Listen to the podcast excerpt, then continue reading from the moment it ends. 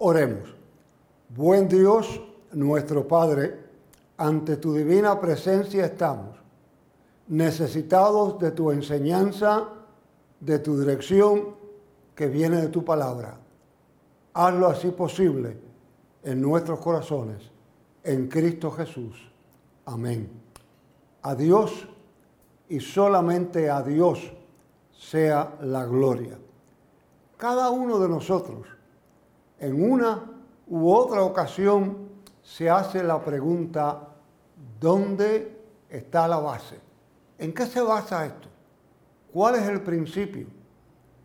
La zapata de un edificio, de una casa o de una estructura juega un papel determinante. Si es una buena zapata, el edificio permanece. Si es una buena zapata, el edificio se mantiene. Si es una débil zapata, sufre. En estos días en que hemos visto temblores terrestres, hemos visto muy de cerca el valor de la zapata. Pero la zapata también se manifiesta en los principios de una persona. ¿Cuáles son tus principios y valores frente a dificultades, frente a tentaciones, frente a momentos difíciles? Hacen la diferencia. Las instituciones, la familia, los, individuos tenemos o no base. Y depende qué tipo de base tengamos, nos permitirá enfrentarnos a lo que venga en la vida. Jesús tuvo mucho cuidado de darle base a aquellos discípulos que iban a llevar a cabo la labor por la cual Él los estaba llamando y comisionando. Tuvo extremo cuidado de que tuvieran una base sólida, de manera que lo que venía frente a ellos pudiera ser resuelto por las razones de base que tenía. La base de Jesús venía de lo que él mismo creía, de lo que él mismo practicaba. Es muy fácil ver la vida de Jesús y verla totalmente salpicada de citas de las Sagradas Escrituras en el Antiguo Testamento. Continuamente usaba el Antiguo Testamento como base de su vida. Jesús no se apartó de las enseñanzas de la sinagoga.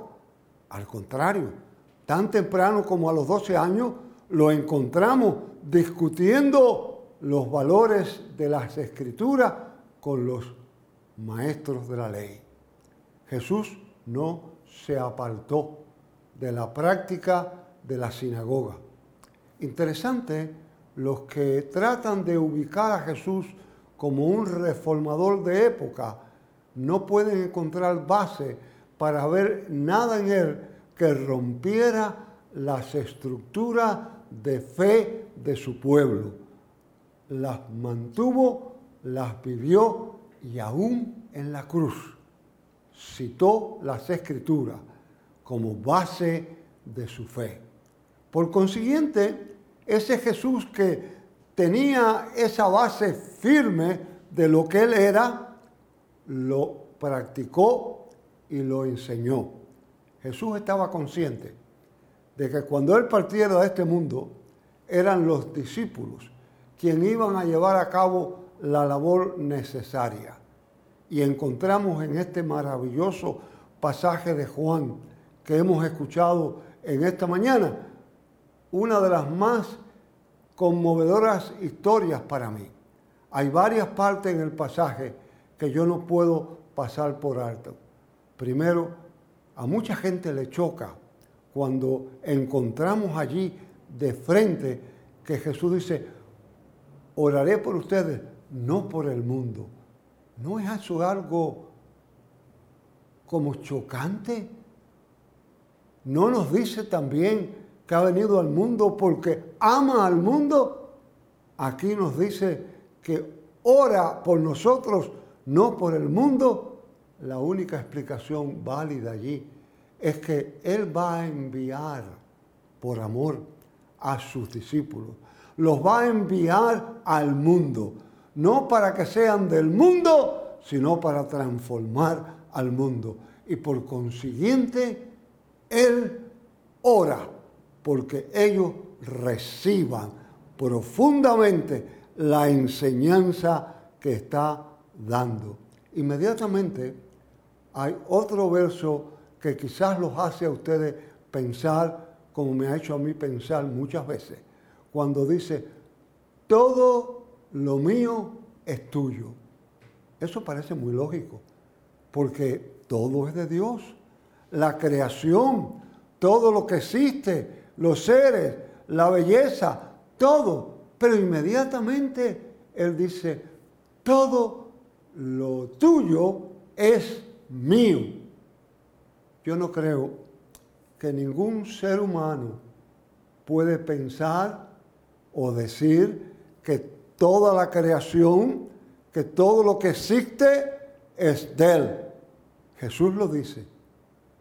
Yo pienso que no hay ninguna otra declaración más contundente de que Jesús es Dios que esta, que es una con el Padre. Todo lo que existe es de Él. Por consiguiente, puede decir libre y espontáneamente que todo lo que existe es de Él. ¡Qué maravilla!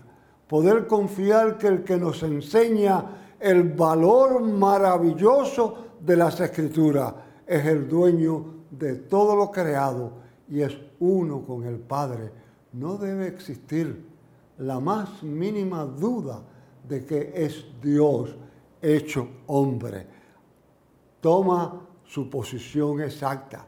Inmediatamente nos recuerda el valor maravilloso de la escritura.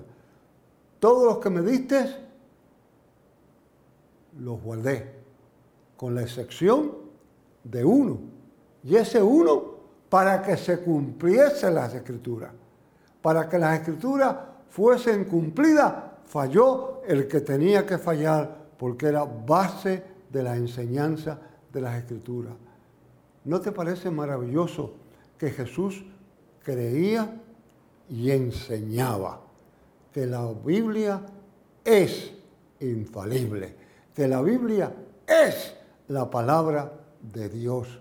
Es muy fácil caer en la duda de que los tiempos cambian, los tiempos son distintos, pero entonces nos chocamos con la maravillosa enseñanza que Jesús es el mismo ayer, hoy y por los siglos.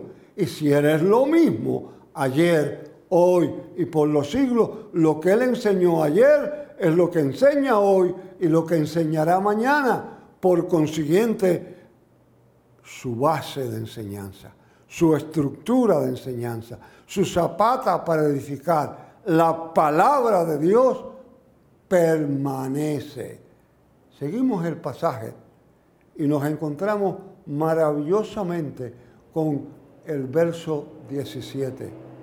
Y el verso 17 es una buena traducción de ese verso, cuando dice, tu palabra es la verdad y habla a la verdad habla de la consagración a la verdad, la santificación a la verdad, lo que se presenta allí como la santificación de la verdad. Viene a la mente Jeremías, ¿eh? antes que nacer te escogí y te consagré. ¿Qué es consagrar? Mucha gente entiende la palabra consagrar en términos distintos. Y la verdad es que puedes tomar las distintas ramificaciones y llegar a la conclusión de que consagrar es apartarse para, consagrarse es separarse para, tomar aparte es. ¿Y qué es lo que debía tomar aparte? ¿Qué es lo que debía separar? ¿Separarse del mundo? No, la palabra no dice eso. La palabra te reclama que estés en el mundo, sin ser del mundo, como Él no es del mundo. No te hagas ilusiones, no te va a entender el mundo, no te puede entender porque tú no eres del mundo. Pero ¿por qué no eres del mundo? No eres del mundo cuando basas tu fe, basas tu enseñanza en la palabra de Dios. Pero al mismo tiempo se nos recuerda de una manera clara que no debemos caer en la tentación de vivir apartados, separados. Desgraciadamente hay cristianos, hay cristianas que piensan que la única forma válida es apartado en continua oración. Sin duda que la oración es importantísima. Sin duda que hay que practicarla. Sin duda que nos edifica. Pero no es la única función del creyente. El creyente tiene que estar en el mundo. El creyente tiene que estar en su trabajo. El creyente tiene que estar en las artes. El creyente tiene que estar en todas las áreas de la vida consagrado a las escrituras. Como aprendió, tú no eres del mundo, pero vas a estar en el mundo. Tú no eres del mundo, pero vas al mundo.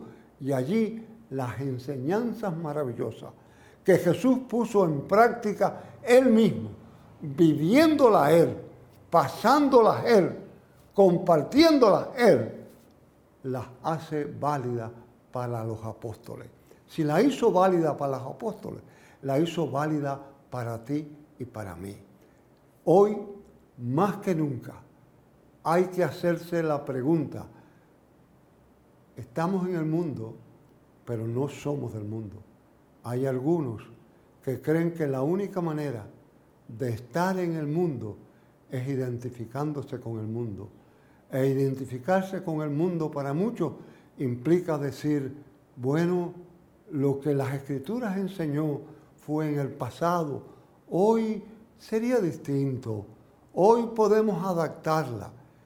Qué triste, qué doloroso. Las escrituras no son para que nosotros las moldeemos las escrituras no están allí para que nosotros las metamos en un molde. Las escrituras están allí para que tú y yo entremos en un molde, para que tú y yo formemos un carácter. Las escrituras no son para que nosotros la deformemos, sino para que ellas nos formen a nosotros. Cuando se nos cita de manera directa y clara. Oro por ustedes, pero no para que lo saquen del mundo, sino para que permanezcan en el mundo y puedan enseñar en el mundo. Pero ¿cómo vamos a enseñar? ¿Cómo vamos a convivir en el mundo? ¿Cómo vamos a ser distintos si no tenemos una base clara, una zapata firme, donde se levanta la estructura?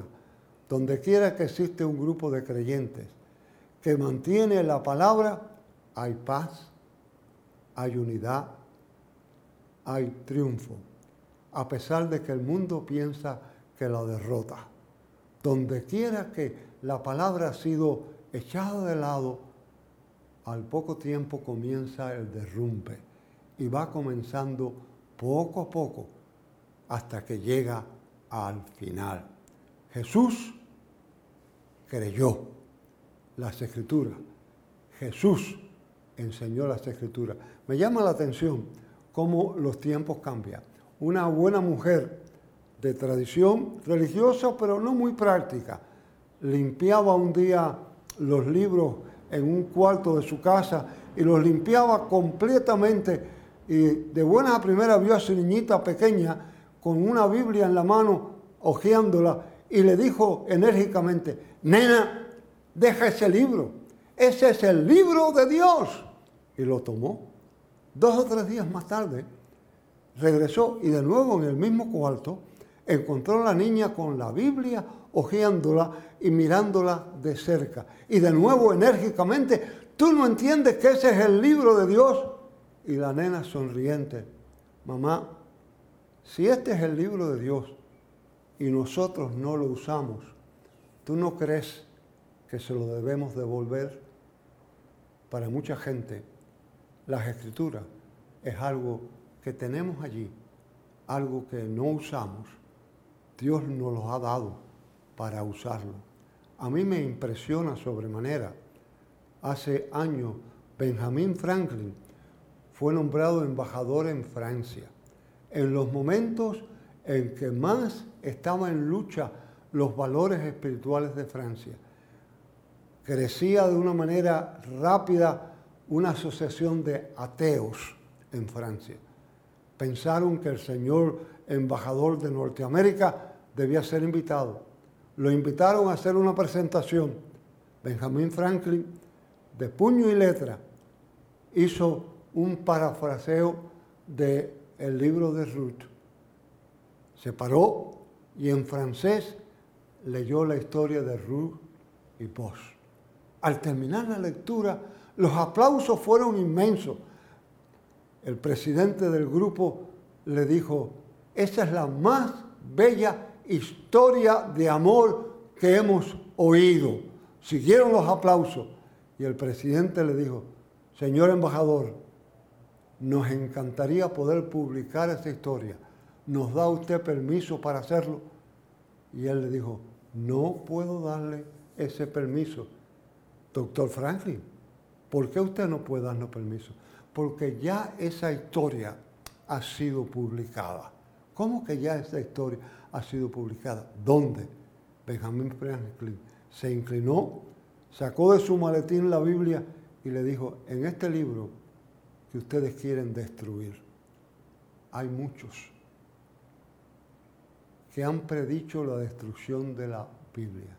Voltaire, hace 200 años, dijo que en 50 años no habrían Biblias. Hoy hay más que nunca antes.